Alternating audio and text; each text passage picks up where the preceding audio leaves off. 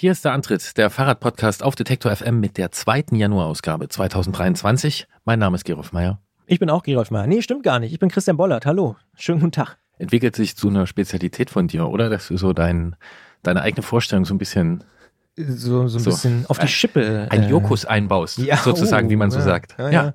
ja, vielleicht, so ein bisschen. Naja, aber ähm, schön, dass du wieder da bist, denn du warst mal kurz nicht da. Das wissen die Hörerinnen und Hörer vielleicht gar nicht, aber äh, eine Aufnahme konnte nicht mit dir stattfinden, weil du krank warst, aber passiert halt. Ne? Ja. Ja, war unangenehm. Ich weiß auch nicht, was äh, zurzeit los ist. Ähm, ich hoffe, dir geht's wieder besser. Mir geht's besser. Ähm, ich werde mich dem Thema Migräne etwas äh, deutlicher widmen müssen. Hm. Äh, Auf zum Arzt. Ja, ja, ja, ja, ja. Äh, werde ich tun, aber darum soll es hier gar nicht gehen. Bei der anderen Aufnahme war ich nicht anwesend, weil das so geplant war. Insofern äh, so, so, eine kleine Überraschungskiste hier für mich. Genau. Ja. So und ansonsten nicht mal halbe Arbeit, würde ich sagen. Nicht, Was? Nicht mal halbe Arbeit diese Ausgabe für dich, weil bei beiden Gesprächen warst du nicht dabei, aber in Moderation. Und bei ja, der Planung. Vielleicht hat jemand auch Skripte geschrieben oder überlegt, ja. wie man sprechen kann. Egal, ja. ich, die Diskussion müssen wir jetzt vielleicht nicht hier führen, was das auch impliziert, wenn du mir sagst, gar nicht mal halbe Arbeit. Heißt, heißt gar nichts. Genau. Ähm, äh, und sonst so? Bevor es losgeht, ein kurzer Spot. Bald starten ja wieder die Grand Tours mit viel sportlichem Ehrgeiz, medialer Berichterstattung und leider auch mit schlimmen Stürzen. Die Teilnehmenden sind hoffentlich gut abgesichert, denn im schlimmsten Fall müssen sie ihre Karrieren beenden, weil der Sturz es unmöglich macht, weiterhin zu fahren. Aber nicht nur im Sport, auch in jedem anderen Beruf kann eine Berufsunfähigkeitsversicherung sinnvoll sein. Der digitale Versicherungsmanager Clark kann euch helfen, die richtige Versicherung zu finden und schlägt euch passende Versicherungen vor. Und wenn ihr euch die Clark App holt und zwei eurer bestehenden Versicherungen hochladet, dann schenkt euch Clark mit dem Code Antritt34 einen 30 Euro Shopping-Gutschein. Den Link findet ihr in den Show Notes. Ja, also Sehr schön. Nee, äh, diese Woche war sehr anstrengend äh, bei Detector FM. Das hat aber auch damit zu tun, dass wir ähm, sehr, sehr, sehr, sehr, sehr viel vorbereiten mussten, durften, konnten für unseren naja, ich kann schon sagen, aufwendigsten Podcast aller Zeiten bei Detektor FM, äh, in 13 Jahren Detektor FM. Teurer Wohnen heißt der. Das teurer Wohnen. Teurer Wohnen. Ja. Das ist ein Podcast, der beschäftigt sich mit dem Wohnungsmarkt und der Immobilienbranche. Und zwar gucken wir uns anhand eines ganz konkreten Beispiels in Berlin mhm. in sieben Teilen an, was alles so schiefläuft auf dem deutschen Wohnungsmarkt. Also hat keinen allumfassenden Anspruch, aber anhand Krass. dieses einen Beispiels kann man ganz, ganz viele Probleme beschreiben. Ich nenne nur eins. Vorher standen da zwei alte Häuser, die waren günstig bezahlbar, 8 Euro der Quadratmeter, also verhältnismäßig günstig, ist Berlin-Charlottenburg, also eigentlich eine schon ziemlich teure Gegend mittlerweile. Dort kostet jetzt der Quadratmeter zum Kauf, ist natürlich was anderes, ohne Frage, aber trotzdem zum Kauf über 20.000 Euro der Quadratmeter. Das heißt, die Leute, die da vorher drin gewohnt haben, können sich nicht ansatzweise leisten. Wie das alles passieren kann, was das mit chinesischen Käuferinnen und Käufern, russischen Finanziers, äh, einer Steueroase auf Zypern und äh, ich sag mal Steuersparmodellen in Berlin-Schönefeld äh, zu tun hat, das könnt ihr alles in Teurer Wohnen äh, hören. Kommt dieser Tage raus, der Trailer ist schon raus, je nachdem, wann ihr diesen Podcast hört, gibt es auch schon die ersten beiden Episoden. Und das hat uns sehr, sehr, sehr, sehr, sehr stark beschäftigt in den letzten Tagen. Und deswegen, Mit wem macht ihr das zusammen? Gibt's Mit Radio 1 vom RBB. Okay, ja. ja. Also mein okay. Lieblingsradio abseits von Detektor FM. Ja, okay, wenn sowas gibt. Mein, mein ja. Lieblings-UKW-Radio. Ja, okay, ja. schön. Und ich muss sagen, also teurer Wohnen finde ich einen guten, also ja, da, da ist gleich alles drin. Man hört es und denkt sich, oha, ja, genau. Haben wir auch lange äh, drum gestritten und gerungen, aber ja. ich finde den Titel auch gut. Ja, ja. Äh, ich bin gespannt. Ich werde, sein. ich werde da, ich werde da reinhören und ähm, dann hoffe ich, dass die naja, vergangene Woche wird es gewesen sein, die du eben beschrieben hast. Ich vermute, es geht diese Woche erstmal so weiter, aber ich äh, wünsche dir, dass du dich auf vielleicht sowas wie ein Wochenende zubewegst, auf dem dann äh, vielleicht mal andere Aktivitäten möglich sind, wie zum Beispiel Fahrrad und Hund. Warum ich das sage, erfahrt ihr jetzt.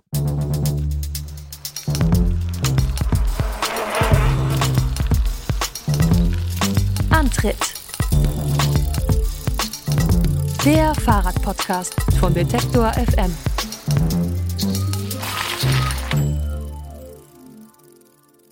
Gerolf, du hast es schon so ein bisschen angedeutet, angeteased, wie man äh, im Radio- oder Podcast-Business vielleicht auch sagen würde. Wir sprechen in dieser Ausgabe über das Thema Hund. Und zwar am, im, auf und hinter dem Fahrrad. Äh, es geht darum, wie kann man ihn mitnehmen, wie kann man ihn in Anhänger packen, in Lastenräder vorne rein äh, und so weiter und so fort. Darüber sprechen wir mit Katrin Eichhoff. Die kennt sich wirklich aus. Seit über sieben Jahren betreibt sie den Blog äh, radelhund.de und macht da mit ihrem Hund Napoli schöne Ausflüge in den Bergen meistens ähm, und hat sehr, sehr viel gelernt über Fahrradtransport mit Hunden. Und da haben wir uns, und das hast du vorhin schon angedeutet, auch einen Experten Experten mit dazugeholt, nämlich Andy, der normalerweise der Audioproducer dieses kleinen, aber feinen Podcasts ist und hier noch nie zu hören war und jetzt aber in seiner Rolle als Hundebesitzer auch richtige Fachfragen stellen kann.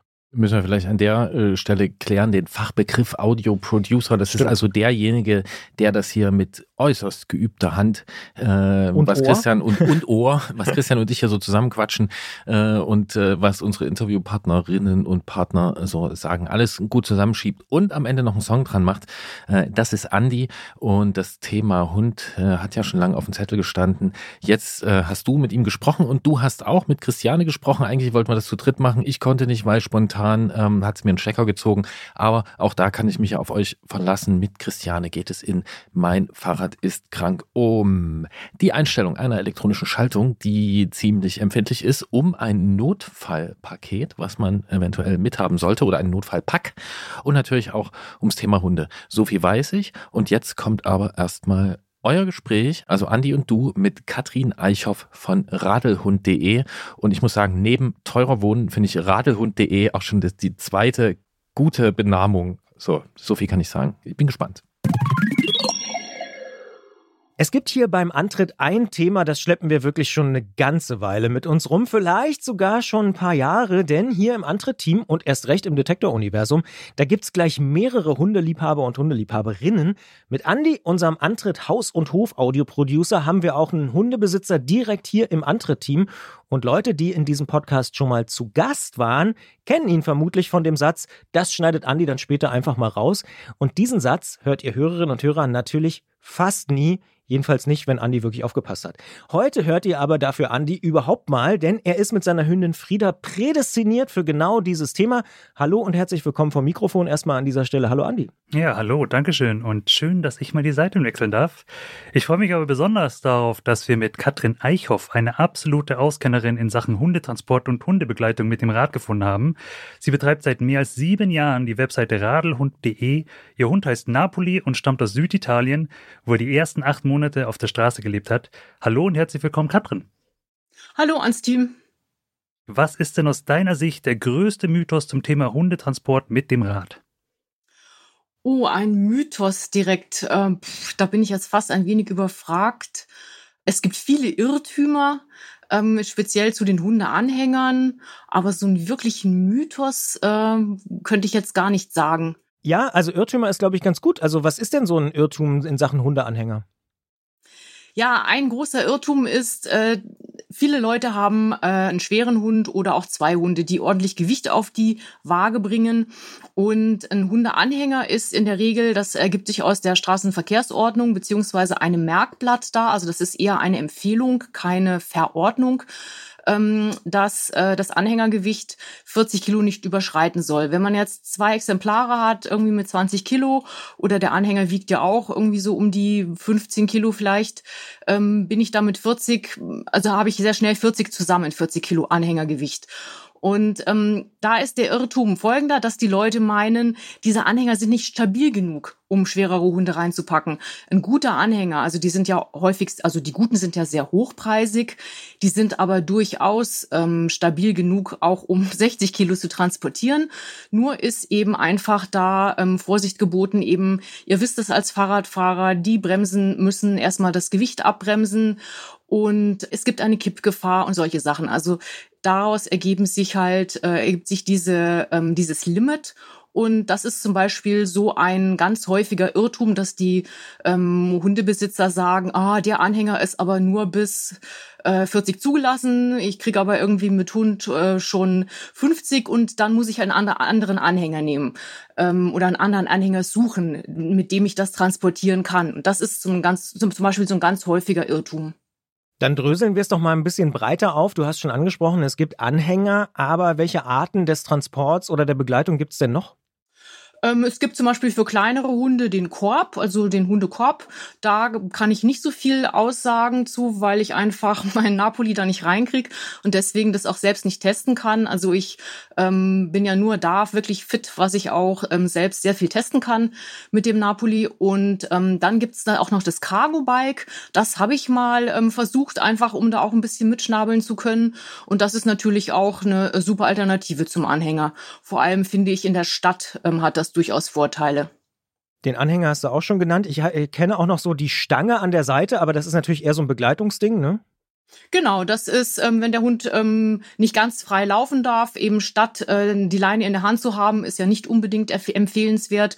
Da habe ich diesen Ausleger am Rad, wo ich den äh, Hund befestigen kann und dann ähm, kann der auch mal ein bisschen zucken, wenn er irgendwie was sieht.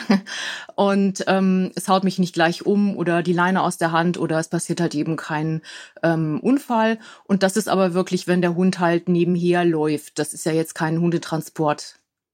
Und dann weiß ich nicht, ob ich es wirklich schon mal gesehen habe oder immer nur geträumt habe, aber ich glaube, es gibt auch so Beiwägen, oder? Oh, das sehe ich mal ganz gelegentlich, aber ich glaube, das, ist, das sind dann eher so Bastellösungen. Also ich wüsste nicht, dass es sowas zu kaufen gibt. Jetzt gibt es ja Leute, die sagen, ein Kinderanhänger ist auch ein guter Hundeanhänger. Ist das denn so? Also ich selbst bin ja ein erklärter Fan von umgebauten Kinderanhängern. Also es gibt äh, meines Wissens keinen Kinderanhänger, den man jetzt so per se gleich für einen Hundetransport nehmen kann. Da sind die Kindersitze drin oder der Kindersitz und ähm, die ähm, untere Fläche ist ja nicht eben und der Hund braucht eine wenig wackelnde untere stabile Fläche, um zu sitzen, um sich wohlzufühlen. Und ähm, wenn man die realisieren kann in einem Kinderanhänger, dann finde ich, ist ein Kinderanhänger absolut ähm, eine gute Alternative zu einem Hundeanhänger. Das kann, ähm, da kann ich auch gut gebrauchte Kinderanhänger finden und ähm, umbauen. Das ist einfach eine Kostenfrage. Und ähm, viele Kinderanhänger sind einfach auch ähm, qualitativ halt wenn ich jetzt äh, die Kosten nehme, kriege ich einen qualitativ hochwertigen, gebrauchten Kinderanhänger günstiger oder genauso günstig wie einen billigen Hundeanhänger, der wirklich auch nicht so sehr viel taugt von der Haltbarkeit her. Da haben wir gleich mal eine Nachfrage. Auf was sollten wir denn achten, wenn man einen gebrauchten Anhänger überhaupt sich besorgt? Einen gebrauchten Hundeanhänger? Mhm. Oder halt eben Kinderanhänger, den man dann eben umbauen möchte. Ja, also ich bin grundsätzlich ein Fan von ähm, guter Qualität, weil je schwerer der Hund ist, umso größer ist auch die Kippgefahr und umso mehr ähm, belaste ich einfach auch den Anhänger. Das ist klar, wenn ich da irgendwie so ein 25 Kilo Exemplar drinnen habe, dann ähm, habe ich auch einen höheren Verschleiß, als wenn ich da jetzt irgendwie so einen 5 Kilo Hund transportiere. Deswegen und auch wegen der Kippgefahr finde ich, ist ein hochwertiger Anhänger einfach ähm, sehr viel besser, ähm, gerade eben für einen größeren Hund. Also ich würde ähm, da großes äh, Augenmerk drauf legen.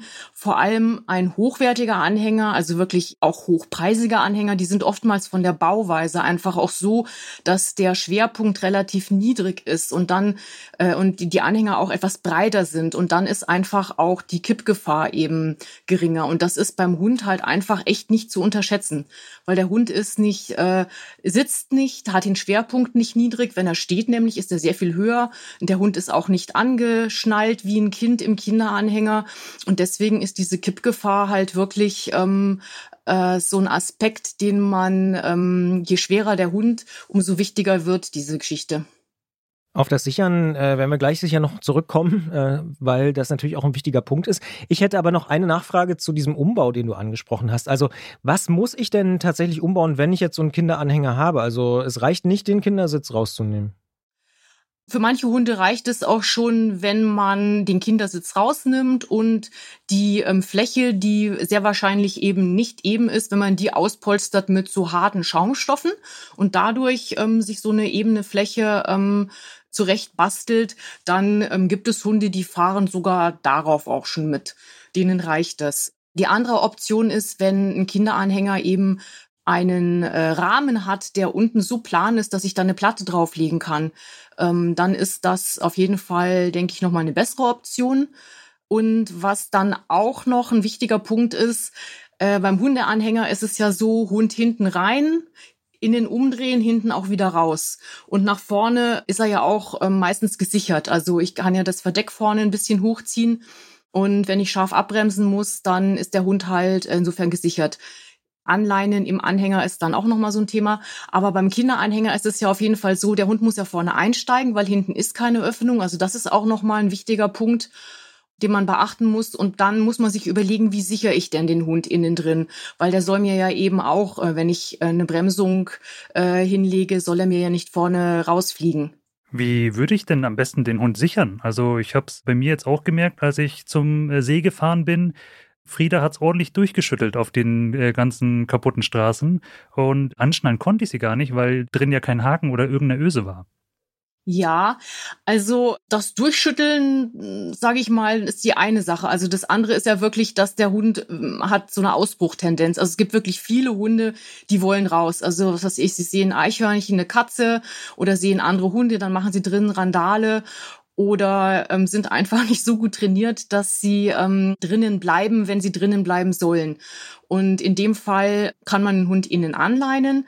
Beim Kinderanhänger finde ich immer sehr schön, der hat meistens oben einen Bügel.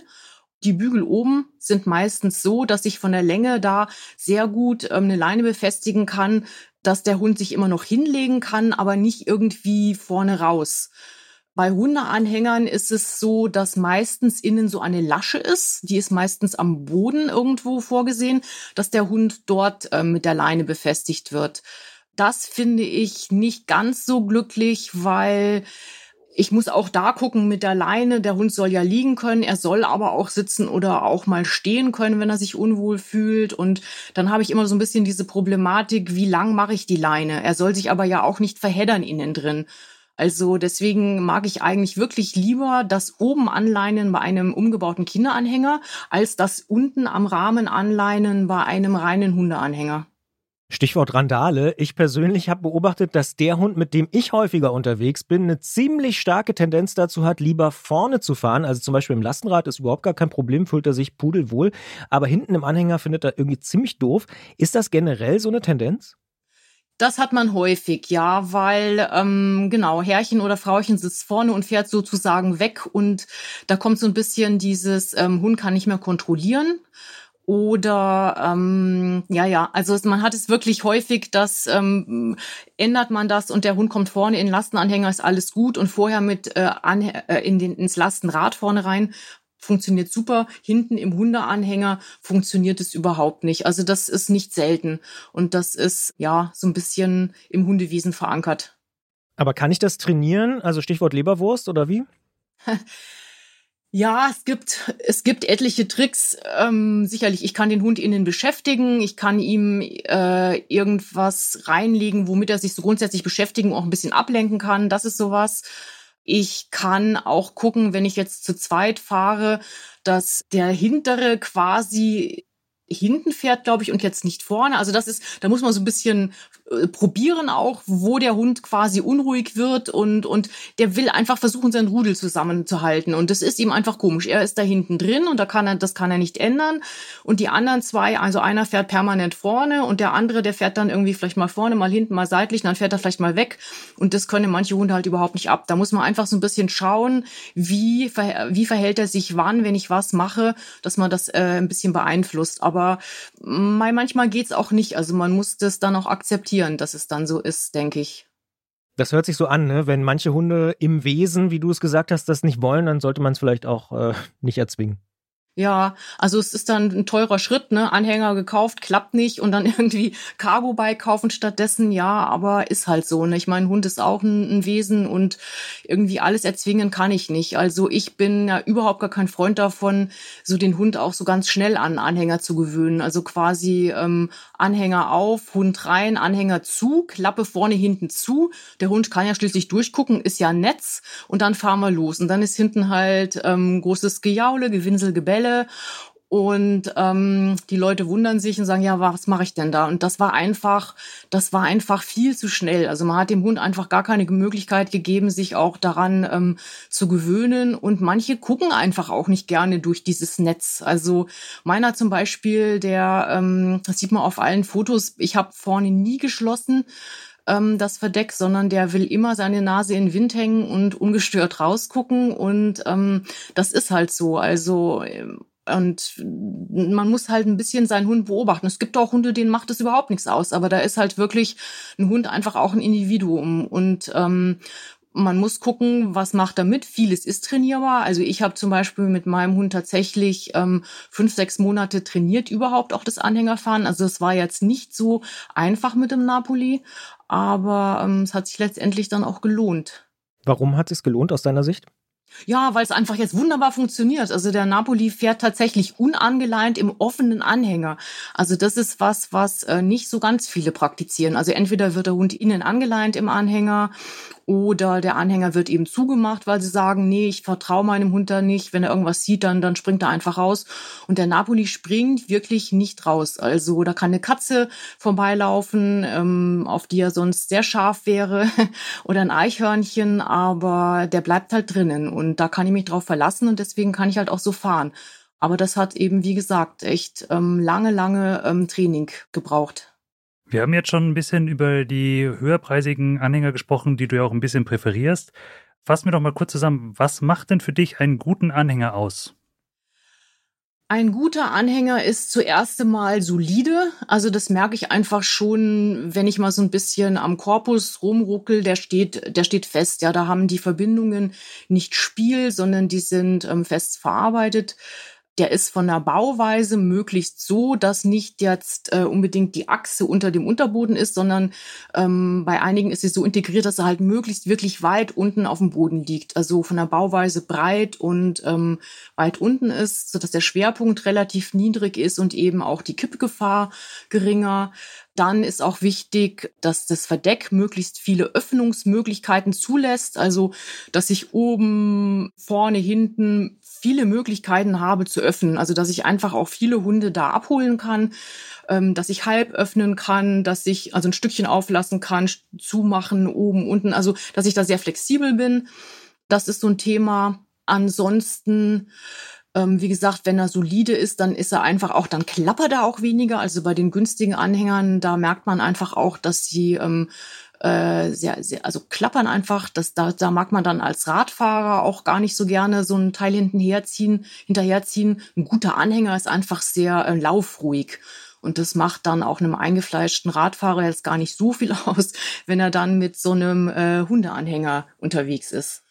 Dann nehmen wir mal an, wir haben uns jetzt ein bisschen mit unserem Hund und dem Anhänger oder Lastenrad beschäftigt. Also wir wissen jetzt vorne, hinten, was passt irgendwie besser, was geht irgendwie und haben so die grundsätzliche Ausstattung geklärt. Also zum Beispiel ein Anhänger oder eben von mir aus auch ein Lastenrad, wo es vorne irgendwie mit dem Hund gut passt. Was gehört denn für so eine Radreise mit Hund dann unbedingt noch dazu? Also viele Anhänger haben tatsächlich kein Regenverdeck. Das muss man dann optional dazu kaufen als Zubehör. Und es gibt tatsächlich auch Modelle, die haben überhaupt keins. Da muss man sich dann irgendwas einfallen lassen. Also da könnte die, könnten die Hersteller wirklich auch ähm, noch ein bisschen nachschleifen. Äh, das ist natürlich ein Punkt, ich brauche dringend, also wenn ich eine Radreise mache, brauche ich dringend ein Regenverdeck. Dann äh, ist immer so ein Thema ähm, ja auch der ähm, Transport der ganzen Sachen. Will ich jetzt zum Beispiel auch noch zelten gehen, habe ich ja unglaublich viel Gepäck dabei. Da kann ich zum Beispiel den Anhänger auch äh, nutzen, um Gepäck unterzubringen. Also ich zum Beispiel nehme da ganz gerne Anhänger, die einen großen Innenraum haben. Da kommt nämlich dann unter den Napoli noch die Isomatte und ähm, der Schlafsack kommt vielleicht anstatt einer Decke rein oder zusätzlich zur Decke. Und wenn ich einen hohen Innenraum habe, dann macht das auch überhaupt nichts aus, dann geht es gut. Kein Hersteller hat bislang ein wirklich gutes Konzept, ähm, dass man ähm, Stauraum hat. Das hat noch keiner umsetzen können, leider. Und da gibt's viele, die sagen da, jetzt müssen sie, jetzt muss sich die Industrie mal was einfallen lassen. Das ist für mich auch so ein Punkt, weswegen ich ähm, umgebaute Kinderanhänger ganz gerne mag, weil ich den Fußraum kann ich da, wenn ich da eine Klappe reinmache, dann kann ich den tatsächlich so nutzen, dass ich da ein ganzes Zelt unterbringe. Das ist so ein, so ein kleiner Tipp von mir. uh, ich denke, das sind jetzt erstmal so die wichtigsten Sachen, die mir ad hoc einfallen. In der letzten Episode unseres Podcasts, Sie haben ja Gerolf und Jens sich so Dinge gewünscht von der Fahrradindustrie und ich habe schon mitgeschrieben. Also zwei würdest du dir wünschen, Regenverdeck und Stauraum. Das sind so Sachen, die bei Hundeanhängern fehlen.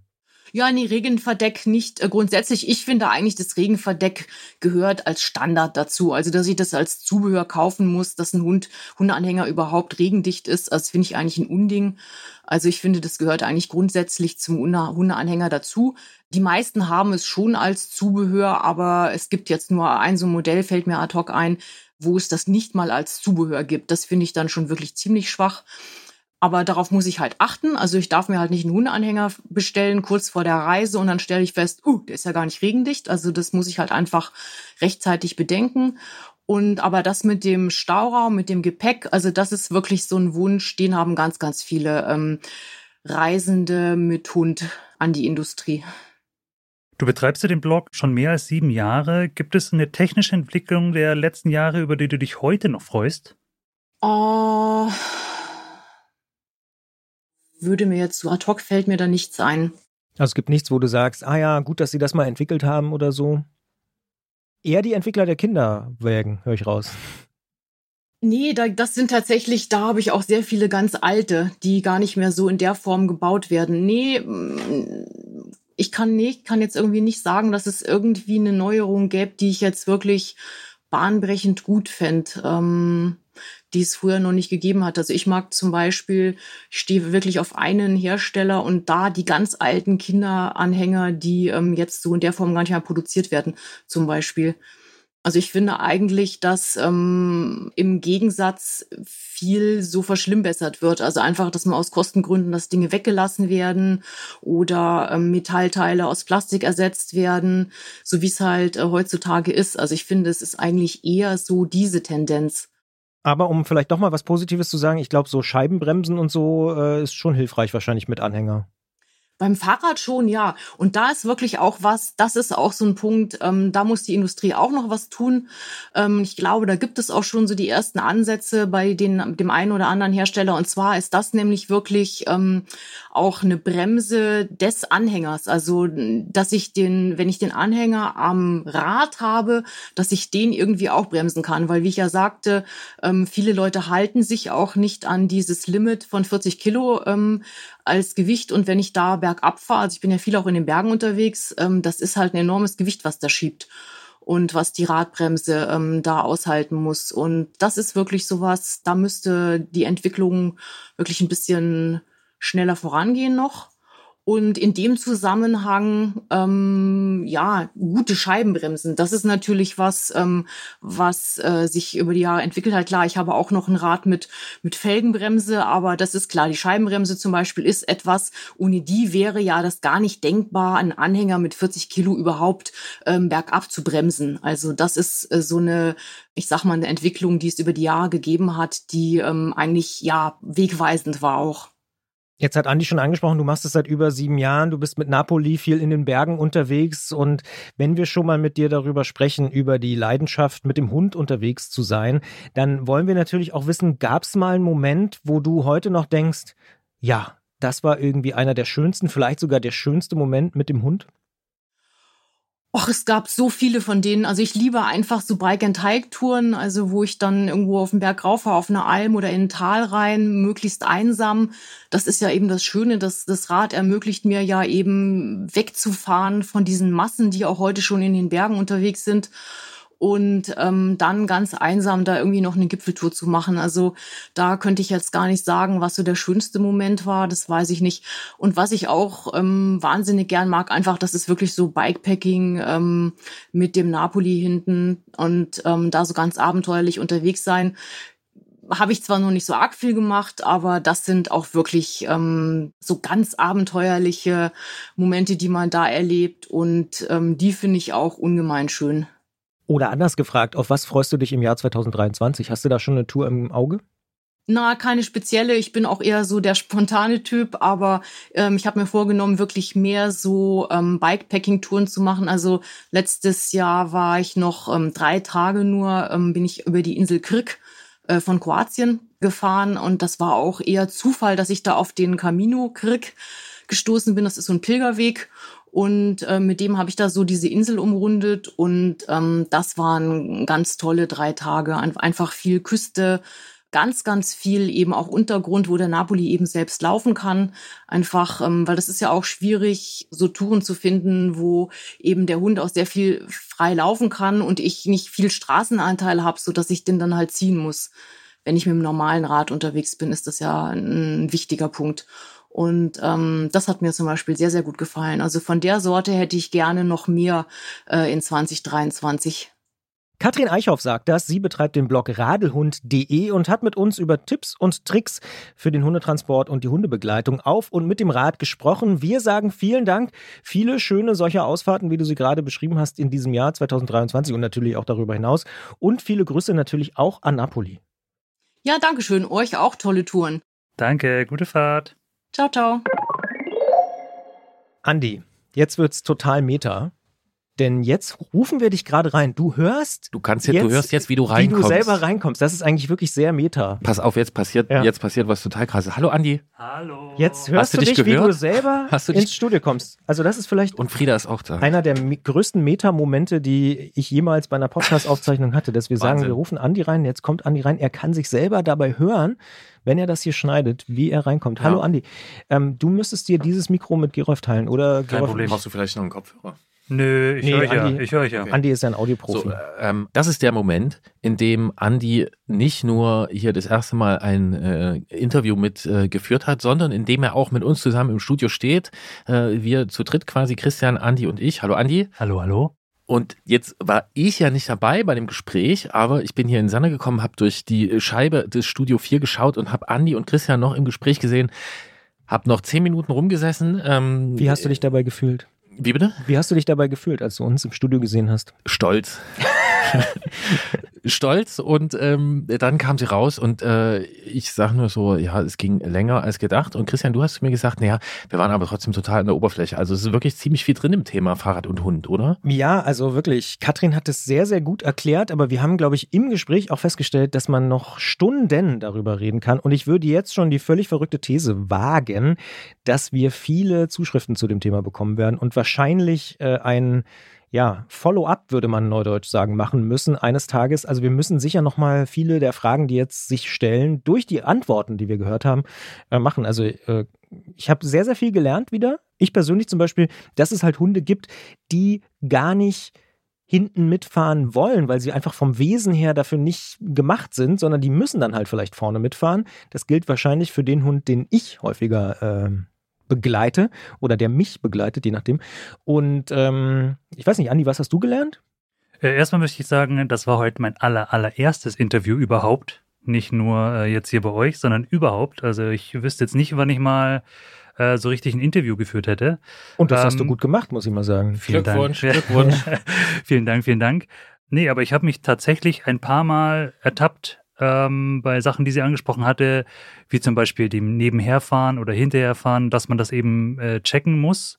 Und äh, das haben wir bei unseren Seetouren häufiger gemacht. Also wie hat sie auch gesagt, man kann ja nicht permanent immer hintereinander fahren oder nebeneinander. Ähm, und da musste ich mich dann anpassen und äh, habe natürlich gemerkt, wie Frieda reagiert, wenn ich hinter ihr bin, dass sie dann nach hinten guckt, aber es geht nach vorne und das war ein bisschen unangenehm, würde ich jetzt mal sagen ja, also solche Sachen, die sie da angesprochen hatte, äh, kamen bei mir eigentlich in den zwei Fahrten, die ich jetzt bis jetzt nur gemacht hatte mit dem Anhänger, tatsächlich vor. Macht Frieda Ärger im Anhänger? Also sie hat. Rabatz. Ich würde mal sagen, jein. Ich oh, oh, habe hab das immer ein bisschen unterbunden, weil ich dann eben neben ihr gefahren bin. Äh, sie fiebt auf jeden Fall, was jetzt schon mal kein gutes Zeichen ist. Bist du ein strenger Hundevater? Manche sagen ja. Ich sage ja. Die okay. sagt ja. Manche sagen nein. Ähm, ich merke nur, was auch immer ich mache, ähm, es zeigt noch nicht so viel Wirkung. äh, ich habe sie erst seit äh, ein bisschen, so zwei, knapp zwei Jahren. Und ähm, wenn sie uns jetzt hier so anschauen mit ihren kleinen Äuglein, ist sie natürlich super lieb. Ich finde, das sind schon ziemlich große Äuglein, aber ich habe auch einen kleineren äh, Hund im richtig, näheren ja. Umfeld. Mhm. Ähm, aber ja, sie macht schon eigentlich Ärger in, in dem. Äh, macht sich schon bemerkbar. Ja. Sie hat jetzt natürlich so dieses, wir haben so einen, ich sag mal, einen billigen Anhänger einfach mal gekauft zum Testen, weil wir natürlich jetzt irgendwie nicht sagen konnten oder wollten, wir kaufen uns jetzt hier für, keine Ahnung, ich weiß ja gar nicht, wie die Preisrange ist. Ähm, wir holen uns jetzt hier mal einen Anhänger für, ich glaube, es waren 80 Euro oder so. Ähm, auf neue sind es auf jeden Fall deutlich, deutliche Hunderter bis äh, ja, garantiert, garantiert wollte ich gerade sagen, ja. da kann man auf jeden Fall ordentlich Geld ausgeben. Mhm. Ähm, und es hat dann eben so billigstes Mesh Und äh, das reicht halt einfach 0,0 aus für die Zähne, die Frieda hat. Also da sind jetzt schon vorne und hinten überall kleine Löcher, weil sie dann sah ziemlich witzig aus, als wir gefahren sind, einfach so reingebissen hat und ihre Nase hat nach oben geschoben. Du hast nur von hinten so kleine Gremlin-Beißerchen ähm, gesehen. Und es sind halt überall, Niedlich. es sind halt überall kleine Löcher drin. Ich hoffe mal, dass sie das nicht allzu oft macht. Aber wenn sie sagt, dass sie schon irgendwie fünf, sechs Monate lang trainiert hat mit dem Hund, dann ähm, weiß ich, dass ich auf jeden Fall noch ein bisschen mehr mit ihr trainieren muss, weil bei uns war es halt tatsächlich, ich glaube, eine halbe Stunde lang äh, Leckerlis da reinwerfen, dann per Hand im Innenhof ziehen, einmal im Kreis rum. Kenne ich alles. Dann mit dem Fahrrad nebenher gelaufen und das halt aber alles innerhalb von, ich sag mal, zwei, zwei Stunden vor der Fahrt, die wir geplant hatten. Und das sollte man auf jeden Fall nicht tun. War es bei euch auch so, dass das Aufsetzen aufs Fahrrad ein großes Problem war? Also das war bei dem Hund, den ich äh, ja, dann, ja, dann ging es halt einfach los, weil ja. wenn man natürlich läuft, genau, dann geht's dann, auch. dann, dann aber ist es ja recht sich ruhig, auf den Sattel setzt, genau. Ja, ja also mhm. da, sie ist ordentlich, also ich meine, die Straße in Leipzig Richtung See, die sehen auch dementsprechend aus. Ähm, das wird schwierig dann für so einen Hund bei so einem ungefederten ähm, Anhänger, weil ich glaube, da sind die Reifen tatsächlich nur mit äh, so einem Splint gesichert. Und das scheppert ordentlich. Und dann so einen kleinen nervösen Hund, äh, also wie sie guckt, ne? Als ob sie wüsste, über was wir reden. Ähm, da drin zu haben. Muss man vielleicht erklären, Frieda sitzt tatsächlich hier neben uns. Stimmt, Frieda war doch auch schon mal zu Gast, war doch schon mal eine Losfee. Also Frieda ja, kennen Losfee, ja. Wie, konntest du das, wie konntest du das ergeben? Ja, ja. Wie konntest du das vergessen? Ich vergesse immer mal Dinge, Gerolf. Das äh, sollte dir auch schon Ach mal aufgefallen stimmt. sein. Ja, genau. Ich bin, also ich äh, höre euch fasziniert zu. Fasziniert und äh, äh ähm, was ist ein gutes Wort? Ähm, entgeistert? Nee. Also so, so ein bisschen, weil es so weit weg ist von deinem Alltag? Nee. Nee, das nicht. Also das ist nur so, wenn man von, von draußen Leuten zuhört, die sich mit etwas sehr gut auskennen, wo man selbst nicht so drinsteckt. Ne? Und wenn man ja, dann ja. sieht, so Christian sagt was und Andi nickt, ja, ist bei mir auch so und dies und das. Also es scheint wirklich ein großes Thema zu sein. Ist ihr es. könnt auch, ne, ihr könnt hier Erfahrung teilen. Und so. Ähm, insofern äh, ist es ja gut, dass wir dieses Gespräch, das, also dass genau ihr das geführt habt. Ähm, Andi, wie, viel, wie viele deiner Fragen sind unbeantwortet zum Thema Hund und Fahrrad? Eigentlich keine. Also wenn, dann wären es solche Fragen gewesen wie, hat Napoli einen Schlafsack? Hm. Aber das mhm. hat nichts mit dem Fahrrad zu tun. ja, Schlafsack, Hängematte, Kocher. Weiß ja. man auch nicht. Ja. ja. Ähm, habt ihr auch, das fällt mir noch ein, habt ihr auch gesprochen über Hunderucksäcke? Ähm, nein, haben wir tatsächlich nicht. Wisst ihr, was ich meine? Wo man den Hund reinmachen kann? Ja, ja, ja. Also ich hatte jetzt gedacht, den, den Rucksack, den man um den Rücken des Hundes legt beim beim Hiken. Nee, ich dachte an, an, an einen Rucksack. Also ich habe das mal gesehen, wo Leute kleine Hunde reinstecken können. Ja, oder auch ja. mittelgroß, also mhm. Frieda-Größe. Ne? Echt? Oh, so, das ja, ist schon... ja. Da ich bin ja. ich nach Hause gefahren und fährt vor mir, denke, was ist denn das? Was ist denn das? Ja. Und dann guckt da wirklich sitzt dieser Hund auf diesem auf dem Rücken drauf und oh. der Schwanz guckt raus, die Beine gucken raus. Mhm. Also ähm, war ich halbwegs fasziniert, weil ich diese Form des Hundetransport noch nicht kannte. Ähm, Deswegen so tief sind wir noch nicht eingedrungen. Ich sag ja, es gibt noch schon so ein paar äh, Themen, die man definitiv noch. Wir haben aber zum Beispiel über Hundebeiwägen gesprochen. Sehr gut. Die es ja auch gibt, ja. die ich auch schon häufiger gesehen habe. Ja. Und äh, hat sie auch nochmal erklärt, das sind meistens Bastellösungen. Also das, ja. gibt es jetzt nicht irgendwie in Serie. Und das würde dich sehr freuen, wenn du es dann hörst. Sie hat auch gleich mehrere Wünsche an die Fahrradindustrie, was sie alles noch beachten Sehr müssen gut. in Sachen Sehr gut. Transport. Jetzt, jetzt müsst ihr mir hier nicht genau den Podcast nacherzählen, weil nee, ich kann nee. das ja noch hören und ja. die Leute, die jetzt hier unsere Moderationen hören, die haben das ja schon gehört. Richtig. Ähm, insofern, äh, es gibt ja noch einen anderen Grund, warum Andi jetzt hier drin ist oder warum wir dieses Gespräch genau jetzt geführt haben. Ne? Der ist ein bisschen traurig, ehrlicherweise. Der ist ziemlich traurig. Ja, sehr sogar. Weil Andi wird uns äh, zumindest räumlich verlassen. Also ich glaube, Emotional wird er uns niemals verlassen. Aber äh, Andi wird nämlich äh, wegziehen aus Leipzig äh, Richtung Bayern. Also von daher Richtung Radl mit Hund eigentlich, auch Richtung Wandern. Aber sag doch mal selber, Andi, wie kann das passieren, dass du uns nach all den Jahren, wo du uns als Audioproducer unterstützt hast, äh, jetzt wegziehst? Äh, das frage ich mich eigentlich auch noch. Ähm, ich kann es immer noch nicht glauben, aber ja, ich habe eine neue Stätte gefunden. Ich komme ja ursprünglich aus Bayern, man hört es ja an meinem Dialekt. Und ähm, ja, jetzt habe ich tatsächlich unten einen Job gefunden, der so ein bisschen in der Filmbranche ist, was eigentlich so ein bisschen, sage ich mal, meine Leidenschaft ist. Und ähm, ich hatte, oder wir hatten Glück, meine Verlobte hat auch einen Job unten gefunden, das heißt fast zeitgleich sogar. Und ähm, ja, meine Eltern sind unten, die Eltern meiner Verlobten sind unten. Ähm, das äh, hat sich jetzt einfach so gut angeboten, dass wir das machen mussten. Und letztendlich war ich hier auch äh, siebeneinhalb Jahre und dann bisschen um die drei Jahre hier bei euch. Also ähm, alles schon eine sehr lange Zeit, definitiv. Und ähm, ja, also war auf jeden Fall keine leichte Entscheidung, das nicht. Ähm, und ich habe es auch gesagt, am liebsten würde ich Leipzig mit runternehmen. So. Und den Antritt? Äh, den Antritt werde ich jetzt wahrscheinlich dann einfach nur erstmal als Zuhörer genießen können. Ja, aber wenn du, wenn du Leipzig mit Richtung München nimmst, dann äh, sind wir gleich nochmal bei teurer Wohnen. da schließt sich, äh, schließt sich dann dieser Kreis, obwohl ja. er sich auch ohne schon äh, natürlich äh, deutlich in Bewegung gesetzt hat. Ähm, du hast schon gesagt, du warst ungefähr drei Jahre hier bei Detektor. Ähm, ich habe irgendwann mal diesen Podcast selbst geschnitten, habe da ziemlich gestümpert, weil ich habe das vorher nie gemacht bisschen Praktikum und so. Äh, dann kam Andi, dann hörte sich alles viel besser an. Ich bin mir sicher, man hat das auch gemerkt. Was hast du in den drei Jahren Antritt mitgenommen? Ist es für dich die total obskure Parallelwelt, die sich da irgendwelche Nerds äh, zweimal im Monat um die Ohren hauen? Oder ähm, ist, ist dein Verständnis für uns gestiegen? Oder wie, wie, wie guckst du da drauf? Da ich ja vom Dorf komme, bin ich auf jeden Fall quasi als Autofahrer groß geworden. Und ich muss aber sagen, ich konnte mich schon immer mit Zweirädern identifizieren. Mein Vater fährt viel Motorrad oder ist früher noch mehr gefahren. Und grundsätzlich, keine Ahnung, ist Fahrradfahren natürlich auch damals in meiner Jugend äh, das Verkehrsmittel Nummer eins gewesen. Ähm, wenn ich jetzt nicht irgendwie am Trampen war oder meine Eltern mich irgendwo hingefahren hatten oder ich noch nicht vielleicht Skateboard gefahren bin. Aber ähm, nee, grundsätzlich war ich schon immer pro, pro Fahrradfahren. Also ich ähm, finde, da sollte man sich immer äh, gegenseitigen Respekt zollen auf der Straße. Also ich bin ein Autofahrer, der definitiv äh, seinen Abstand einhält und auch da überhaupt keine Eile hat, an irgendeinem äh, Fahrrad vorbei zu huschen. Ähm, genauso finde ich es aber auch wichtig, dass sich natürlich die FahrradfahrerInnen ja auch an die Straßenverkehrsregeln halten. Deswegen, ich glaube, es hat sich da hingehend eigentlich nicht so viel verändert. Hm, vielleicht habe ich jetzt natürlich einen tieferen Einblick in die ganze Fahrradmaterie. Ich hatte schon immer ein paar verrückte äh, Freunde, die in irgendwelchen Fahrradparks unterwegs waren. Was soll das denn heißen? Verrückte Freunde im Sinne von Stunts, die sie gemacht haben und ähm, das abgesehen von der Straße eben ein bisschen gefährlicher wurde. Willst du äh, uns als verrückt bezeichnen? Nein, nein, nein. Wenn man sich aber mit 80 km/h einen Abhang runterschmeißt und dann über eine Klippe springt und irgendwelche Stunts macht, dann ist das nun mal verrückt auf eine gewisse Art und Weise. Das muss ja nicht jeder machen, so. Aber äh, solche Leute habe ich natürlich um mich rum und äh, deswegen Fahrradfahren ist bei mir, war bei mir schon immer ein großes Thema und dadurch, dass ich wieder zurückkomme nach Bayern, wird es wahrscheinlich auch wieder ein größeres Thema werden, wenn ich mal auf dem Berg bin und den einen oder anderen runterheizen sehe. Aber, um nochmal auf Gerolfs Frage auch zurückzukommen, du hast ja viele Podcasts hier geschnitten bei Detector FM. Du hättest ja den Antritt nicht unbedingt schneiden müssen, hast du aber freiwillig getan. Habe ich? Ja.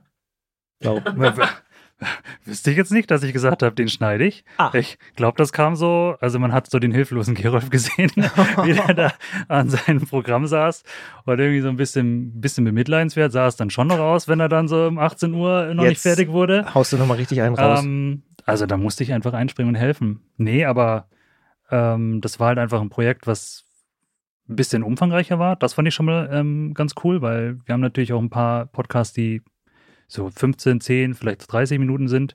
Und äh, früher war ja der Antritt noch anders aufgebaut. Ähm, inzwischen hat er so eine Form gefunden, die ich finde halt sehr angenehm zu hören ist. Und ähm, ja, also.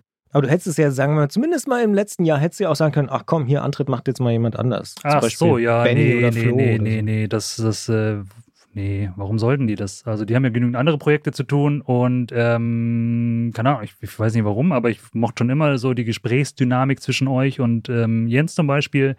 Fand ich immer sehr angenehm zu hören. Also es war, muss man sagen, es war keine Arbeit in dem Sinne, weil äh, jetzt ist auch, ne? Also weil äh, ich habe mich für die Themen interessieren können, definitiv. Ähm, es war jetzt nie irgendwie was. Ach, ich ach, muss doch mal weinen. Also äh, oh. da kommt's. Ähm, jetzt das war, das war mit der Ausfahrt der, der Schulklasse. Mhm. Das war schon sehr, sehr, also das war hart. Ging mir genauso. Ja. So, also äh, ich, ich schneide nicht nur, sondern ich höre auch zu. Also von dem her, ich, ich mochte einfach die Themen und ähm, ich finde vor allem in Leipzig hat sich tatsächlich auch sowas in den letzten Monaten, Jahren ein bisschen geändert. ähm, und das dann schön quasi von beiden Seiten irgendwie zu, zu sehen. Ne? Also jetzt nicht nur der Autofahrer, der jetzt mal sagt, ah, guck mal, da ist eine Spur, sondern halt dann vielleicht die Person, die dahinter steckt, die dafür irgendwie mitgewirkt hat, dass da eine Spur hinkommt. Und ähm, solche Sachen sind immer interessant für mich äh, herauszufinden. Also deswegen war das für mich wirklich jetzt nichts, wo ich sage, also das konnte ich mir überhaupt nicht vorstellen, hier weiterzumachen. Also ich kann nur noch mal äh, unterstreichen, dass wir sehr, sehr traurig sind, dass du gehst, weil äh, es auch uns beiden, glaube ich, äh, da darf ich für Gerolf mitsprechen, du darfst es auch gerne nochmal unterstreichen gleich, äh, immer sehr viel Spaß gemacht hat, mit dir zu arbeiten. Ähm, und Gerolf hat schon gesagt, ähm, dank dir ist der Antritt auch in den letzten Jahren nochmal deutlich, deutlich äh, besser, professioneller und äh, leichter zu hören ähm, gewesen. Deswegen danke an der Stelle. Wir können natürlich verstehen, dass du jetzt nach Bayern gehst, findest trotzdem blöd. So. Genau. Also die 18 Uhr waren optimistisch. Also, dass du mich bemitleidet hast, das hast du mir jetzt zum ersten Mal gesagt, aber ich verstehe es. Ähm, äh, das ging auch manchmal länger. Und ähm, äh, ja, also äh, für mich hat es das total entstresst. Also zwischendurch stand schon manchmal die Frage, kann ich das alles so weitermachen? Und ähm, äh, da kam das äh, mir gerade recht, ähm, um mich da auch äh, inhaltlich besser konzentrieren zu können. Und ähm, jetzt bist du schon der Zweite, der hier innerhalb von ein paar Wochen sagt, es, ist, es fühlt sich nicht wie Arbeit an. Ähm, ich weiß nicht, ob ich das gut finden soll oder ob, ob das, ich finde ich finde das auch immer, es kann auch immer ein bisschen kritisch sein, ne? Kann, ja, ja, definitiv. Ähm, äh, wobei das, also ist natürlich ein Kompliment für dieses, ähm, für dieses Thema und so und dass dir das so Spaß macht. So. Und äh, Eva jetzt total abgleiten in Gespräche, die wir vielleicht auch einfach zu dritt und intern führen sollten, ähm, kann ich nur sagen, also die Person, die dafür verantwortlich ist, dass sich das hier so gut anhört seit drei Jahren, wie es das tut, das ist Andi. Äh, Andi verlässt uns und er hat uns aber auch noch ein Gastgeschenk mitgebracht. Wem aufgefallen ist, dass dieser Podcast seit dieser Ausgabe einen neuen Jingle hat und vielleicht mehrere neue Jingles, ratet mal, wer dafür verantwortlich ist. Ich sag danke, Andi, danke, Frieda. Ähm, und äh, ja, wie sagt man so, wir hören uns. Absolut. Und alles Gute für die Ausflüge in die Berge. Ja, vielen Dank. Ich wünsche euch auch noch viele weitere schöne Gespräche und äh, dass ich da auch weiterhin schön lange zuhören kann. Das würde uns sehr freuen, wenn du das weitermachst. Wenn wir Hilfe brauchen, melden wir uns, äh, egal ob von dir zum Schneiden oder von Frieda, für Lose. Stichwort Hilfe. Da können wir im Prinzip nahtlos anknüpfen, denn Christiane ist zu Gast gewesen, auch in dieser Woche. Und da, das hast du ja schon verraten, warst du nicht mit dabei, aber wir hatten drei, wie ich finde, sehr, sehr spannende Themen. Und eines davon, haha, haben wir schon gesagt, ist natürlich auch der Hundetransport. Ich bin gespannt.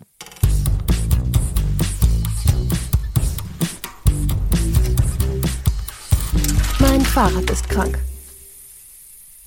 Neues Jahr heißt natürlich auch, dass wir neue Fragen von euch beantworten. Und das machen wir nicht allein, das wäre relativ doof, sondern wir haben dafür ja Christiane, die Werkstattmeisterin, mit am Start. Und in dieser Ausgabe ist Gerolf nicht mit dabei, weil er kurz vor der Aufnahme krank geworden ist. Und äh, an dieser Stelle gute Besserung, Gerolf. Ich sage aber erstmal frohes Neues und herzlich willkommen, Christiane. Hallo. Ja, hallo und äh, von mir auch gute Besserung, Gerolf. Christiane, wir haben wieder einige Fragen bekommen. Ich hoffe, du bist gut reingekommen ins neue Jahr. Gab es schon äh, Notfälle in der Werkstatt? Äh, na, da haben wir erstmal Inventur gemacht und das ähm, muss man mögen.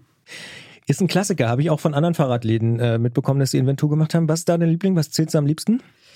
Was ich am liebsten zähle? Gute Frage. Äh, na, die Kleinteile Fächer, die ich ähm, jedes Jahr zähle. Mhm. Diesmal durfte ich nicht. Und ich habe von anderen Fahrradläden übrigens äh, mitbekommen, da trinkt man auch mal ein Bierchen zwischendurch. Ist das bei euch auch so? Nein, äh, nein, das ist bei uns ganz und gar nicht so. Äh, wir, wir, reden drüber, aber. Ihr redet über trinken, Bier trinken? Äh, wir reden über Bier trinken und, und so, aber ähm, das äh, Vergnügen kommt ja nach der Arbeit. Okay, ja, kann ich auch verstehen. Aber da war die Begründung, ich will jetzt keine Namen nennen, man dann äh, bekannten, befreundeten Fahrradladen, man kann nicht acht Stunden durchzählen. Irgendwann muss man mal ein Bierchen trinken. Äh, naja, man wird doch irre davon, ohne Bier zu trinken. Also, äh, nee, nee, wirklich. Also äh, ganz seriös, wir zählen da, äh, bis, bis wir alle schlechte Laune haben und dann ähm, zählen wir nochmal nach. Und da wird die Laune dann meistens ein bisschen besser und äh, am dritten Tag sind wir durch. Ja, das klingt doch gut. Dann kommen wir direkt zur ersten Frage. Die kommt von Christiane aus äh, ja, Heusenstamm, schreibt sie übrigens. Und sie hat folgende Frage. Meine letzte Jahresausfahrt, die Mail stammt tatsächlich vom 31. Dezember, also wirklich am letzten Tag des Jahres geschickt. Meine letzte Ausfahrt für dieses Jahr musste leider mit einem Platten an meinem Gravelbike vorzeitig beendet werden. Und dann durfte ich noch 6,5 Kilometer nach Hause laufen, weil mein Mann gerade mit den Kindern unterwegs war. Wie es Murphys Law so will, hatte ich gerade dieses Mal meine Mini-Luft Luftpumpe nicht mit dabei. Sonst habe ich sie immer dabei und noch nie gebraucht. Diesmal war sie einfach zu faul und zack, ist sie natürlich bestraft worden dafür. Aber deswegen diese Frage an Christiane, schreibt sie, was ist denn nun ein gutes Notfallset für solche Fälle? Kann man das so pauschal sagen? Naja, wenn man mit einem Schlauch unterwegs ist und einem äh, Gravelbike oder, oder Rennrad, äh, also eher äh, etwas höhere Luftdrücke fahren möchte, dann äh, sollte man darauf achten, dass äh, man eine Luftpumpe dabei hat, die diese Drücke auch erreichen kann. Also da steht auf der Verpackung immer irgendwas, was versprochen wird. Das würde ich mit Vorsicht genießen und wenn man mit, mit 4 Bar fahren möchte, dann äh, würde ich mir eine Pumpe äh, kaufen, wo drauf steht, äh, versprochen sind 10 Bar. Das kriegt man dann auch wirklich gut hin. Ähm, wenn da wirklich draufsteht, ähm, wenn da 4 Bar draufsteht, dann ist bei maximal 2 Bar Ende. Das kann man nicht mehr vor allem nicht unterwegs, gestresst vom Platten und so weiter, kriegt man das nicht aufgepumpt. Kannst du sagen, warum das so ist? Druck erzeugt man mit, mit Kolbendurchmesser und all so ein Kram und, äh, und mit Kraft und ähm, da spielt gegen einen der Stress des Plattens und äh, ja, und dann möchte man ja kein, äh, keine Standluftpumpe mitnehmen. Das heißt, man, man muss eben so ein, so ein, so ein Zwischending finden. Und äh, Metall ähm, Rohrpumpen sind äh, meistens etwas äh, druckstabiler noch als Kunststoff. Ja, aber kann man, glaube ich, auch nicht pauschal sagen. Aber ich verstehe schon, dass äh, mit kalten Fingern und ähm, vielleicht auch schlechter Laune man nicht in Laborbedingungen arbeitet. Ja, genau, genau. Aber ja, also es gibt da äh, von, ich glaube, 15 Euro oder 12 Euro, äh, also für den Preis kriegt man wirklich schon eine ordentliche Pumpe, mit äh, der man hier dieses Claveron-Ventil, also die französischen Ventile, die ja alle an ihren Gravelrädern haben oder am Rennrad, super aufpumpen kann. Und ähm, ich glaube, einer heißt Race Day, da kann ja jetzt jeder den, den Hersteller selber äh, raussuchen. Das ist tatsächlich meine Lieblingspumpe. Es gibt aber eben auch wirklich wunderschöne ähm, Pumpen mit einem unglaublich hübschen Design und äh, in, in allen möglichen eluxierten Farben. Und da kann man dann auch schon mal hoch bis, das weiß ich gar nicht, 60, 70, 80 Euro ausgeben. Christiane hat es aus meiner Sicht sehr, sehr gut gemacht, weil im Prinzip kommt sie direkt mit der Anschlussfrage. Sie schreibt nämlich, auch wenn ich die Pumpe dabei gehabt hätte, und über die Pumpe haben wir ja gerade schon geredet, glaubt sie nicht, dass sie den Schlauch gewechselt hätte. Das hatte sie nämlich alles mit dabei. Sie hat aber vor ein paar Jahren mal so ein Spray gekauft, das man in den Schlauch macht, aber auch dafür hätte sie die Pumpe gebraucht. Sie hatte aber Angst, dass es schon zu alt ist. Kann sowas ablaufen? Alles, absolut alles auf der Welt äh, verschleißt, wird zu alt und äh, stirbt irgendwann. Oder wird, äh, Steine werden kleiner und ähm, Dichtmilch äh, wird äh, wässrig und ähm, äh, diese Pannensprays, wenn die überhaupt, überhaupt irgendwann mal funktioniert haben, dann äh, werden die auch alt und funktionieren dann nicht mehr. Ich habe aber noch nie ähm, eine, also ich kann dir, Christiane, leider nicht sagen, nach wie vielen Monaten, Jahren oder sowas dann überhaupt gar keine Chance mehr besteht, ähm, da habe ich noch kein Experiment zu gemacht. Das heißt im Zweifel ausprobieren.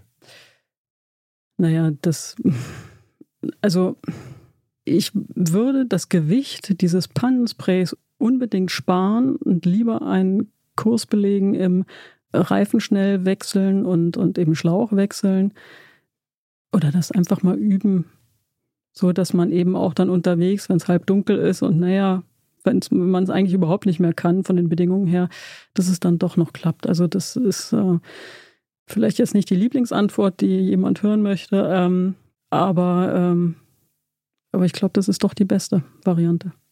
Ach, ich glaube, so von Namensvetterin zu Namensvetterin kann man das schon mal, kann man das schon mal sagen. Aber was mich dann natürlich interessieren würde, ist, also du sagst, man braucht eine Pumpe und einen Schlauch, wenn man den Schlauch fährt. Muss ich beim Schlauch irgendwas beachten?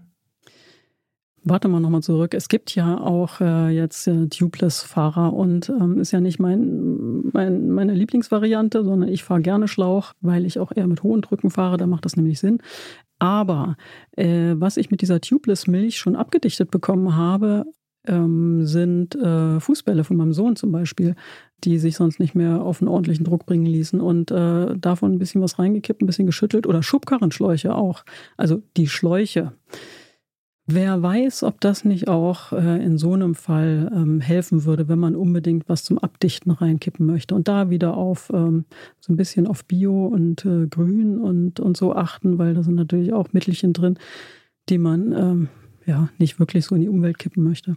Das heißt, kleiner Lifehack, äh, so ein bisschen Dichtmilch da rein könnte auch helfen beim Schlauch. Also könnte helfen, habe ich aber auch noch nicht ausprobiert und ich würde die Dichtmilch nicht mitschleppen äh, anstelle eines Schlauchs oder zusätzlich noch zum Schlauch. Das ist alles Quatsch. Also äh, bitte Schlauch mitnehmen und Reifenheber braucht man natürlich auch noch. Die Dichtmilch nicht, aber für den Fall, dass man eine kaputte Schubkarre zu Hause hat, da funktioniert es, das kann ich sagen. Okay, dann kommen wir jetzt aber zum Schlauch. Du hast schon gesagt, wir brauchen Reifenheber, wir brauchen eine Pumpe und einen Schlauch. Was muss ich beim Schlauch beachten? Irgendwas? Ja, muss reinpassen. Genau, muss reinpassen, muss die richtige Größe haben. Und ähm, ich würde da äh, keinen äh, Leichtgewichtsschlauch nehmen oder irgendwas ganz Spezielles, sondern einfach einen hundsgewöhnlichen Schlauch. Wie viel wiegen die? Mit einem äh, Ventil, das lang genug ist, um durch die Felge zu passen. Darauf sollte man vielleicht achten bei so einem Ersatzschlauch. Weil ich habe schon hochprofilierte Felgenfahrer gesehen, die dann äh, äh, dumm aus der Wäsche geguckt haben, weil äh, in das Loch reingucken ging, aber da kam nichts raus. Also das Ventilloch meine ich. Ähm, man muss natürlich an das Ventil mit der Pumpe auch noch irgendwie rankommen können. Wie kriege ich denn die passende Größe raus? Ist vielleicht eine dumme Frage, aber. Na, die, die Schläuche sind immer Gruppenschläuche. Die passen eben von einer bestimmten, äh, Mini, also von einem Minimum an Breite bis zu einem Maximum an Breite und eben auch äh, was den Durchmesser angeht. Ähm, und auf dem Mantel steht eben drauf, was man äh, für eine Größe braucht. So ein klassisches Rennrad heute äh, hat so eine Bereifung, weiß ich nicht, 30 Millimeter in der Breite und 622 Millimeter im Durchmesser. Und dann guckt man eben nach Schläuchen für 30 6, minus 622, so steht das auf dem äh, Mantel drauf. Und ähm, dafür braucht man eben den passenden Schlauch. Genau. Wo finde ich das auf dem Mantel? Das steht irgendwo. Das ist äh, meistens so, so ein Hochprägeverfahren und äh, da muss man ein bisschen suchen, weil das ist ja meistens schwarz auf schwarz. Ähm, ja. Aber kann man finden. Entweder manchmal steht es nur links, manchmal links und rechts, also muss man eben den ganzen Mantel mal absuchen. Und wenn wir jetzt schon über Reifenheber auch gesprochen haben, gibt es da irgendwas, wo du sagst, ah, die haben sich bewährt? Das ist so eine Vorliebengeschichte. Also früher habe ich mit äh, so etwas klobigeren Reifenhebern immer Kunststoff, bitte, bitte, bitte, bitte immer Kunststoff gearbeitet ähm, und äh, gedacht, es gibt nichts Besseres. Und dann bin ich über so Blaue von Schwalbe gestolpert und dachte, Gott, sind die sind die äh, flach und damit kriegt man ja überhaupt nichts hin. Und das sind inzwischen halt einfach meine Lieblingsreifenheber äh, geworden. Irgendwie eine Zeit lang gab es nichts anderes oder, oder ich kam an nichts anderes ran. Äh, man gewöhnt sich eben an alles und ähm, die haben irgendwie alle ihre Berechtigung, würde ich jetzt im Nachhinein sagen, wo ich schon ziemlich viel davon gesehen habe. Manche haben ja auch so ganz interessante Formen, ne? Vorne oft so ein bisschen flach und hinten wie so ein, weiß ich auch nicht, wie so ein Haken. Wofür braucht man das eigentlich? Also der Haken ist dafür da, dass man ähm, den Reifenheber sozusagen fixieren kann während der Montage im Laufrad, also an einer Speiche einhaken kann. Ich frage mich allerdings auch, warum die da dran sind, weil ich, also ich, ich weiß nicht, ich habe die nicht mal am Anfang meiner Karriere gebraucht. Ich hm, weiß ich eigentlich gar nicht. Ich benutze sie nämlich auch nicht und ich habe jetzt gedacht, du kannst mir sagen, warum die da dran sind, aber an die Speiche ranmachen, das verstehe ich, aber ich habe es auch noch nie gemacht, glaube ich. Naja. Aber gut, nee, manche also machen, vielleicht meldet euch hier mal, meldet euch gerne, wenn ihr die benutzt. Das würde mich mal interessieren. Ja. Äh, es gibt ja auch Reifenheber. Äh, gibt es ja auch im Dreierpack immer. Und also ich brauche höchstens zwei. Also wenn es ganz dumm sitzt, dann brauche ich zwei. Aber es gibt drei. Da kann ich aber weiterhelfen. Ich habe schon mal drei benutzt. Tatsächlich. Und weil, warum? Ja, weil der Mantel irgendwie so hart war, ähm, dass es irgendwie schwer war, den, den abzubekommen überhaupt erst. Also der war noch so frisch, glaube ich, einfach. Also der Gummi. Ich habe das eh immer so am Anfang. Da habe ich dann irgendwie die alle drei gebraucht, um den überhaupt erstmal runterzubekommen. Das hat dann geholfen. Ah, ja. Also sozusagen, damit so ein bisschen den, naja, den Winkel zu öffnen oder so. Also dann, dann ging es irgendwann. Ja. Da hätte ich einen anderen Tipp. Also nicht mhm. drei Reifenheber, sondern äh, den Mantel eben erstmal in die Felgenmitte schieben. Also wenn man eben dieses Rad sich vorstellt, also die Felge wie, wie, ein, wie ein aufgebogenes Band nur noch. Und äh, das ähm, der, der Mantel dann eben im Felgenbett, also in dieser kleinen Vertiefung, und zwar links und rechts überall drin sitzt, dann hat man am meisten Platz und dann kriegt man den Mantel eben auch an einer Stelle, sogar mit Fingern meistens, ohne Reifenheber, äh, so über, das, äh, über die Felgenflanke drüber, dass es, ähm, dass es klappt. Das werde ich beim nächsten Mal, glaube ich, mal versuchen, weil ich äh, habe es auch schon oft geschafft, dass ich dann mit dem Finger, wenn ich das letzte Stück dann so rüberdrücken wollte, dass ich dann mir schön hier die äh, Hornhaut abgeraspelt habe muss man nicht mehr zur Maniküre. Ja, gut, so kann man es natürlich auch sehen. Gibt es irgendwas, was sonst noch ins äh, Notfallkit aus deiner Meinung äh, unbedingt mit rein sollte? Eine kleine Stopfnadel, spitzes, äh, spitzes Ende, um äh, etwaige na, äh, so kleine Scherben und so, die im Mantel drin sind, eben rauszupopeln. Oder eine angespitzte alte Speiche oder irgendwie sowas. Und muss natürlich nicht die ganze Länge einer Speicher sein, reichen auch die drei Zentimeter einer Stopfnadel.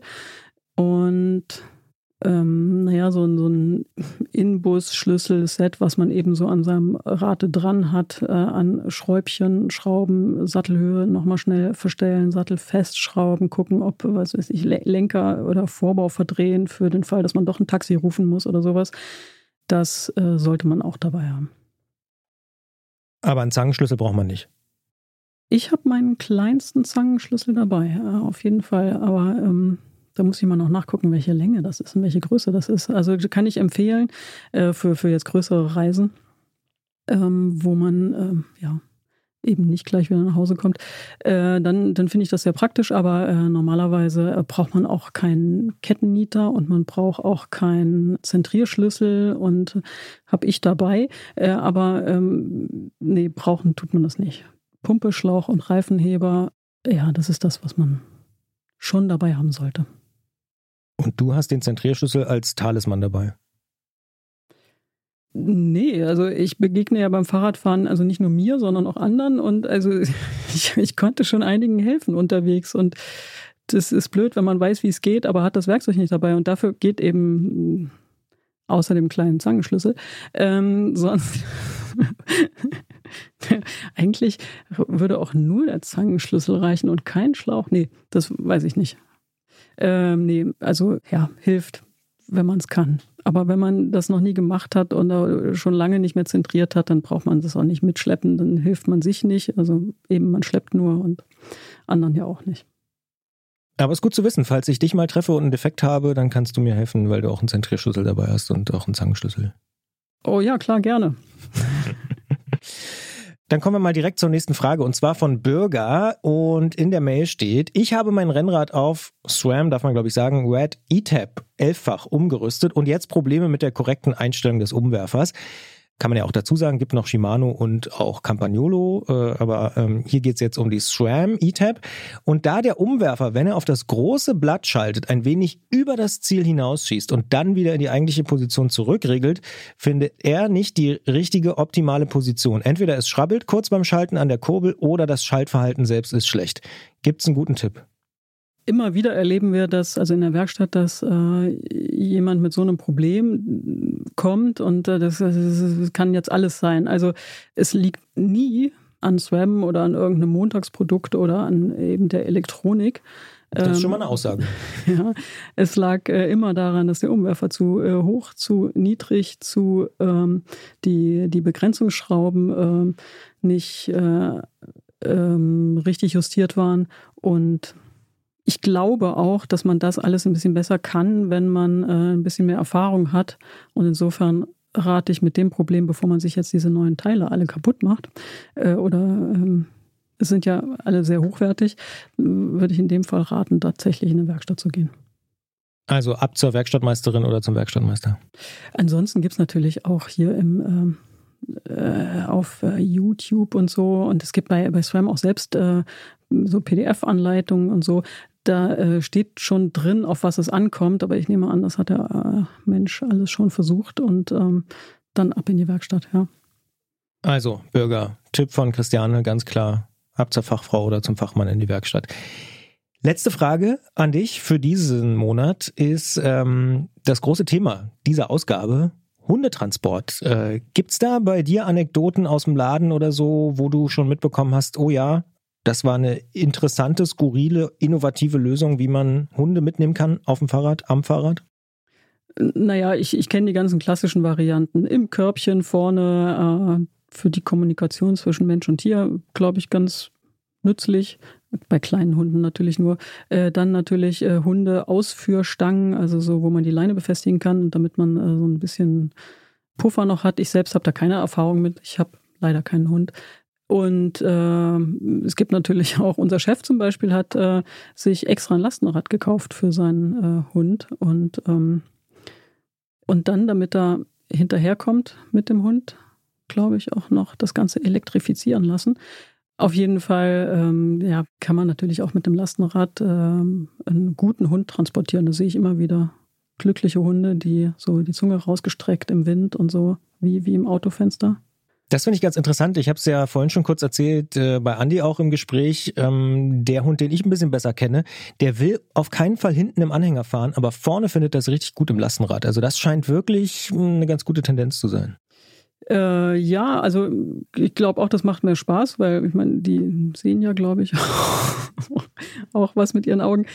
Aber muss man ein bisschen aufpassen mit dem Wind und den Augen, genau wegen äh, Bindehautentzündung, habe ich gehört, soll äh, gar nicht so ohne sein für so, für so Hunde.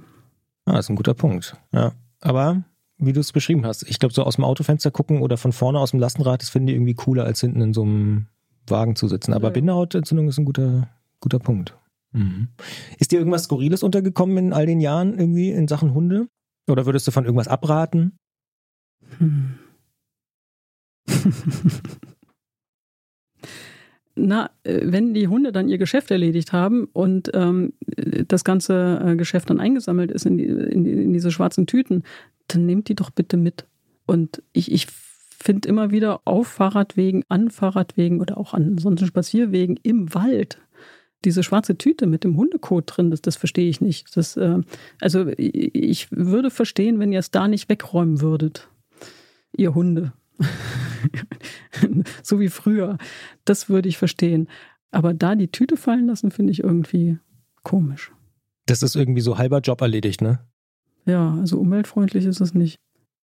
Und wenn du dir, du hast gesagt, du hast leider keinen Hund, wenn du dir einen Hund aussuchen könntest, was wär's für einer? also ich habe gehört, äh, Pudel äh, haaren nicht, aber dafür muss man sie irgendwie scheren. Das geht aber auch so, dass es nicht so aussieht wie so ein klassischer Pudel. Und die sollen sehr intelligent sein. Aber wenn, dann würde ich irgendwie so, so ein Kurzfell, Mischling, naja, kinderfreundlich und verspielt und sowas in der Richtung. Eher klein oder eher groß? Also in Zentimetern, Moment, äh, na wahrscheinlich schon eher mittel, so, so 50 Zentimeter hoch am Rücken, wenn man das so messen darf. Also kein Dackel vor Dackeln habe ich tatsächlich irgendwie Angst. Die, die, sind, ja, die schnauzen immer so auf, auf äh, Höhe der Wade, äh, beziehungsweise gerade da, äh, oder Knöchel. Ich habe irgendwie, mir tut der Knöchel schon weh, wenn ich einen Dackel nur sehe, und aber es ist noch nie was passiert. Aber äh, furchtbare Angst äh, vor Dackeln. Und äh, Wildhunde ähm, habe ich auch mit dem Fahrrad noch keine guten Erfahrungen gemacht. Also so verwilderte Hunde, Italien ist da so auch so ein äh, Pflaster. Ja, es kann unangenehm sein, wenn die dann auf einmal hinter einem hinterherrennen, das stimmt. Ja, ja. Man ist ja doch mit dem Fahrrad schneller, außer mit Gepäck und so. Aber die Angst, also das Adrenalin, das muss ich eigentlich nicht jeden Tag haben. Dann danke ich an dieser Stelle auf jeden Fall wieder für die wertvollen Tipps äh, für unsere Hörerinnen und Hörer und auch für, ich sag mal, den kleinen, aber feinen Einblick in äh, deine Hundewelt äh, und was äh, im, im Fahrradladen so vor sich geht. Interessant auch nochmal dieser Tipp mit dem Lastenrad. Ähm, nehme ich persönlich auch mal mit als Anregung und ja, wünsche einen, wie sagt man, guten Rest Januar und überhaupt ein gutes Jahr 2023 nochmal. Ja, wünsche ich auch. Und wer weiß, das vielleicht noch hinterhergeschoben. Es kann ja durchaus sein und deutet sich ja auch an, dass es vielleicht dann jetzt perspektivisch im Februar, März auch nochmal kälter werden kann. Vielleicht sollten wir auch nochmal über das Thema Winter und äh, ja, Bereifung Tipps und so reden, oder? Was denkst du? Auf jeden Fall. Also das äh, ist äh, also Winterreifen am Fahrrad sind eine ganz tolle Erfindung, die super funktioniert. Und äh, ja, da können wir auf jeden Fall drüber reden. Dann machen wir das. In diesem Sinne, jetzt erstmal einen guten Januar. Ja, von mir auch ich mag ja dieses Antritt-Gruppengefühl. Also sowohl mit Andi jetzt hier und Frieda, die man ansonsten nicht ja so gehört hat, äh, aber auch zum Beispiel mit Christiane. Jetzt sind wir über ein Jahr äh, mit dieser kleinen Serie unterwegs. Mein Fahrrad ist krank und wir kriegen viele Zuschriften dazu und ähm, gerade heute wieder. Ja, finde ich ähm, richtig gut. Und ich finde auch gut, dass äh, Christiane im Laden Anrufe bekommt, wo jemand da nochmal was nachfragt oder vielleicht was korrigieren will oder sonst irgendwas macht. Ja. Ähm, so darf es gern weitergehen. Definitiv. Und wird es auch, äh, das sei an dieser Stelle schon verraten, denn natürlich gibt es keine zweite Januar-Ausgabe ohne eine erste Februar-Ausgabe und die wird kommen am 3. Februar nämlich. Und bis dahin erreicht ihr uns das gilt natürlich auch für Jens und Christiane unter antritt.detektor.fm und Detektor mit K mit Lob, Kritik, Anregungen, Ausfahrten und natürlich auch allen sonstigen Sachen. Ihr findet uns aber eben auch bei Instagram oder Facebook und könnt uns dort schreiben. Freuen wir uns drüber und versuchen auch so schnell wie möglich auf alle Nachrichten und Fragen zu antworten. Genau. So, Christian, was hast du noch vor in diesem Monat? Äh, so fahrradmäßig? Gibt es da noch irgendwas? Ich hoffe nochmal auf mildere, trockene Tage ähm, um so die ersten Kilometer zu sammeln, weil ich hatte auch über die Feiertage ähm, eine kleinere, ja, Erkrankung. Also jetzt nichts Dramatisches. Ich hatte Corona, man kann es ja auch einfach so sagen. Und habe deswegen so ein bisschen Sport ausgesetzt und bin jetzt erst so Mitte Januar wieder eingestiegen. Und ähm, ja, mir fehlen noch so ein paar Kilometer zum Glücklichsein. Vor allen Dingen draußen. Ja. Deswegen, das, das ist so, jede Chance, die sich da bietet, würde ich gerne nutzen in den nächsten Tagen. Geht mir ähnlich. Geht mir ähnlich. Ähm, und äh, ja, mir sind eigentlich gerade Temperaturen egal. Ähm, ja, trocken sollte es schon sein, aber ich bin da ja auch so ein bisschen. Ja, ja, ja, das ist mir egal. Ich hätte gern Sonnenlicht. Ja, das auch noch. Das fehlt gerade, aber ähm, wer ist davon überrascht? Wenn ich gerade sage, dann ist das natürlich ähm, etwas eher, als man das hier hören kann, dieses Gespräch. Also wir sind immer noch Anfang Januar. Aber wir werden uns dann im Februar wieder hören. Und jetzt kommt natürlich noch ein Song, der diesmal aber weder von Christian kommt, noch von mir, sondern eben von Andy. Ähm, das hat er sich verdient, dass er hier mal einfach noch was einbaut, was ihm gefällt was ihm gerade so durch den Kopf geht. Und äh, ja, wir sagen nochmal vielen Dank, Andi, vielen Dank, Frieda. Und wir wünschen allen, euch beiden und auch allen anderen gute Fahrt. Bis zum nächsten Mal. Macht's gut. Ciao. Some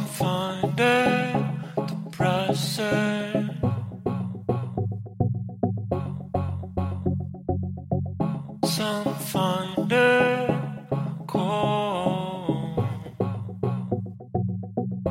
I the turf